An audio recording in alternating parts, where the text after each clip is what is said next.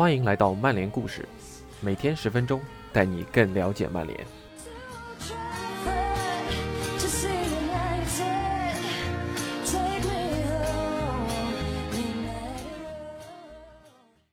今天桑乔官宣了吗？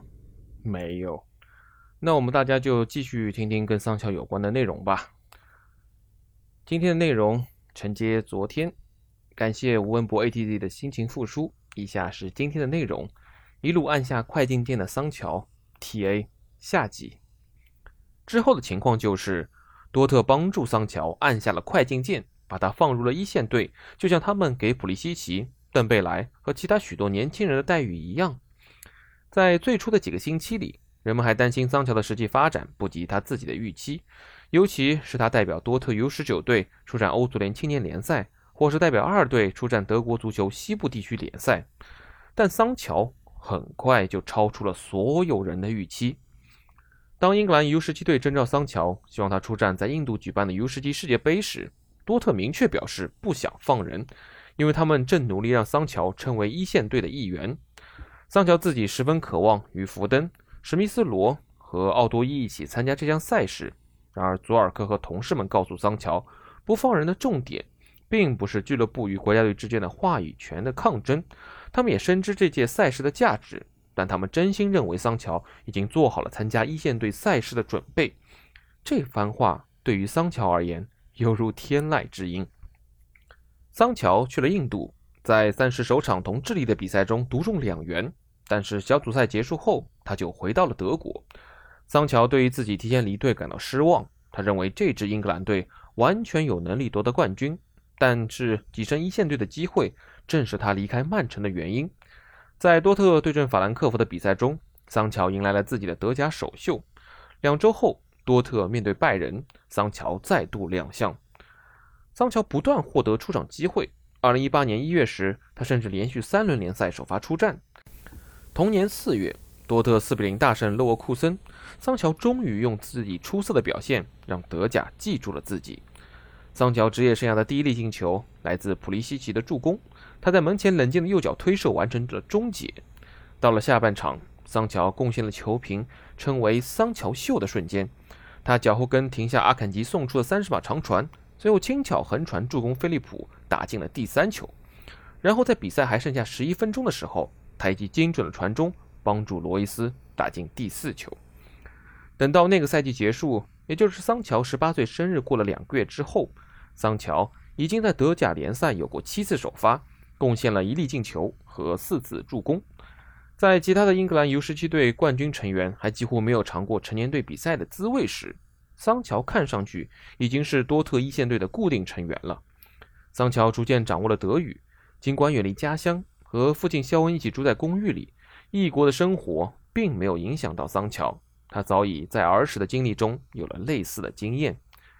那年夏天，甚至有媒体开始讨论桑乔也是英格兰世界杯大名单的候选之一。索斯盖特也确实认真考虑过，但最终结论还是为时过早。不过毫无疑问。桑乔正在迅速地冲向英格兰成年队。桑乔再一次做出了艰难的决定，他也再一次确保自己得到了想要的回报。曾经有一段时间，英格兰的年轻球员十分害怕出国踢球，他们怕的不只是场内外的适应问题，还有被人彻底遗忘。既然有这样的担心，那索性就不出去了。到了社交媒体时代，桑乔就不必担心这一点了。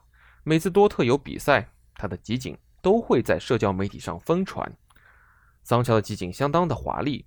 二零一八至一九赛季，桑乔在德甲一共完成了一百三十二次盘带，比其他任何德甲球员都至少高出了百分之五十。但同时，他的集锦也包含直接且敏锐的杀手本能，而这是年轻球员中较为罕见的特质。那个赛季的桑乔在德甲送出了十四次助攻。高居联赛助攻榜头名，同时还打进了十二粒进球，既有第一时间完成射门的杰作，也有一对一的冷静终结。不论桑乔在左路还是右路，他的速度都能让他轻易地撕开对手的防线。同年十月，桑乔首次得到了英格兰成年队的征召，此后他便一直都是南门麾下的球员之一。作为一名年轻的英格兰球员，杰登的经历不同寻常。南门当时这样表示：“他展现出了十足的勇气，前往海外踢球，为一家大俱乐部效力，每周都在数万球迷面前比赛，还凭借过硬的心理素质贡献了精彩的表现。出国这个决定本身就能说明他的性格，你也能从他的比赛风格中看出这一点。他对自己是极有信心的。”前英足总技术总监李德还记得桑乔第一次参加三师训练课的情形。感觉他就是一直都是球队的一员一样，李德这样说。有时候三十的新人会慢慢的适应这个新环境，而桑乔不同。虽然他才十八岁，但是踏上草皮和其他的国脚一起训练的那一刻，你就能看出他天生就属于这个大家庭。你能看到所有人都点点头说：“没错，这孩子能帮到球队。”这一切都不会让兰卡斯特感到吃惊。这就是他的信念，这就是他的动力。这位前沃特福德教练说道：“当初听到他从曼城转会至多特时，我确实感到意外。但仔细想想，回忆一下我认识的杰登，这笔转会是完全说得通的。他进入多特一线队后展现出的水平，一点也不令我感到意外。接下来那个赛季，桑乔提升的级别也一样在他的意料之中。”二零一九至二零赛季，桑乔在德甲打进了十七球，并送出十六次助攻。和预想的一样，有些人认为桑乔的能力被吹得太过了。毕竟德甲的竞争级别稍逊于英超，可是，在欧战的重大比赛中，桑乔一样能出彩。尤其是客场对阵巴萨的那场比赛，桑乔接球转身，连续晃动，把菲尔波搞得不知所措，然后突然间右脚射门，将皮球送入了球网。告别曼城还不到三年，桑乔的职业生涯已经多次证明他的选择是对的。桑乔连续两个赛季入围德甲的最佳阵容，而且成了英格兰队的常规成员。就像之前的普利西奇和邓贝莱一样，桑乔也成为了多特模式的代表作。业界都知道大华丰是一家能给小妖机会展现自身天赋的俱乐部，但桑乔还没有满足，他始终也不会感到满足。二零一九年十一月，我们披露了桑乔与多特之间的第一条裂痕。桑乔从国家队返回多特报道时迟到，他先是被俱乐部处罚，受到了佐尔克以及主帅法夫尔的批评。之后，在多特零比四惨败于拜仁的那场比赛中，桑乔首发仅仅三十六分钟后就被替换下场，主帅法夫尔再次对他提出了批评。从那时起，桑乔的离队就已经注定了。剩下的问题便是。何时？去哪儿？转会费又是多少？在有意将桑乔带回英超的俱乐部当中，曼联的兴趣始终都是最浓厚的。去年夏天，这笔转会一度看上去挺有希望的，但多特要价一点二亿欧元，而曼联不愿意在受到疫情冲击的市场环境下支付这样一笔巨款。桑乔在德甲的第四个也是最后一个赛季，有点虎头蛇尾的意思，可能是因为桑乔梦想幻灭的关系。他预计的转会没能成型，可能是因为下窗缩水后身体状态没能彻底恢复，可能是因为多特全队的状态起伏，也可能是上述原因共同作用的结果。但是到了今年的夏天，曼联无论如何都是愿意重回谈判桌的。欧洲杯正赛开打的前一天，桑乔接受采访时被问到如何应对自己身边的纷纷扰扰。英格兰即将迎来同克罗地亚的小组赛首战。同时，曼联和多特还在上演他的转会肥皂剧。我觉得没什么，他对 Talksports 这样说道：“事情就是这样的，转会传闻始终都会在那儿，尤其是你表现不错的时候。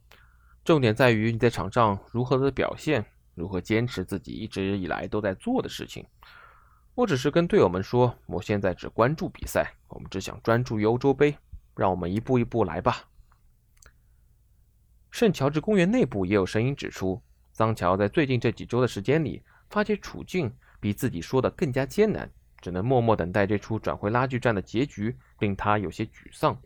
如果南门和教练组能从他的肢体语言或者训练表现看出他的情绪不对，还有可能影响到他的首发机会。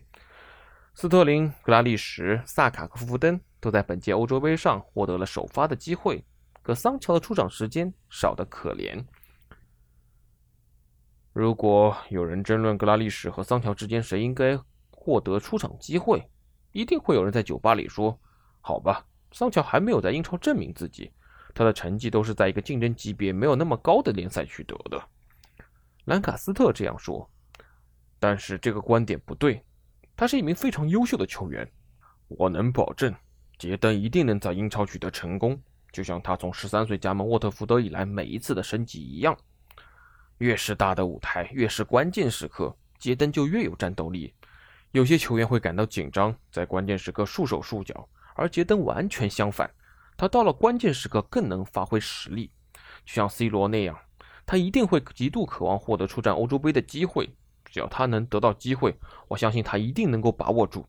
如果他得不到机会，那只会让他变得更加坚定。那么，加盟曼联的转会呢？我觉得对他来说，这是一次美妙的转会。兰卡斯特这样表示：“他的天赋和个性都适合为这样有一家有着辉煌历史的豪门俱乐部效力。他将有机会在七万五千名球迷面前踢球，这样的场面会吓到一些球员。”但是杰登已经在多特习惯了，他很喜欢这种感觉。舞台越大，聚光灯越多，他踢的就越好。他一直都这样，渴望那样的专注度。他是个不可思议的球员。说真的，我不认为这个国家有多少人真的意识到了他有多么的出色。他已经是世界足坛最好的年轻球员之一了。还有多少其他的二十一岁球员在杰登已经触及的级别上踢比赛了呢？而且他也不会满足于此。他永远不会感到满足，他想要成为最佳球员。老实说，我认为我们现在讨论的是未来的金球奖得主。在和多特谈判时，曼联一度提出想要加入一个浮动条款：如果桑乔能跻身金球奖评选的前三名，他们就会向多特支付一笔浮动转会费。多特没有接受这条，他们更倾向于保证获得更高的固定转会费。桑乔可能对此有话要说。他曾经说过自己的金球奖梦想，那应该是所有球员的目标。桑乔在2019年时说道：“这份荣誉应该能激励这个世界上的所有球员。”然而事实并非如此。在2019年，FIFA 发布的报告称，全世界范围内共有12万8893名注册在案的职业男性球员，而在桑乔这一生的大部分时间里，金球奖一直被仅仅两名球员悉心守护着。在任何时候。对于除了极少数人之外的绝大多数球员来说，金球奖都是遥不可及的梦想。桑乔坚信自己就是那极少数人之一，是精英之中的精英。到了老特拉福德之后，他将站在一个巨大的舞台之上来证明这一点。足球世界有一条王道成长路径，兰卡斯特说：“你加入青训营。”年复一年在梯队不断的晋升，然后你希望自己能踏入职业的世界，之后你可能被俱乐部外租，最终你迎来了一线队的首秀。接下来你要做的就是在球队站稳脚跟。杰登看了看这样一条道路之后，说：“这样的路径不适合我，我不想按照传统的来，我想走出属于自己的道路。我不想留在沃特福德，我要去曼城。我不会在曼城虚度时间，我要去德国。”现在他即将去到曼联，我不知道这个行当之外的人们是否懂得杰登做出这些决定需要多么坚定的信念和多么强大的心态。他是一名非常出色的球员，一名不可思议的球员，但真正让他显得与众不同的是他的精神属性。他非常特别，真的，他非常特别。以上就是今天的内容，感谢您的收听，我们下次再见。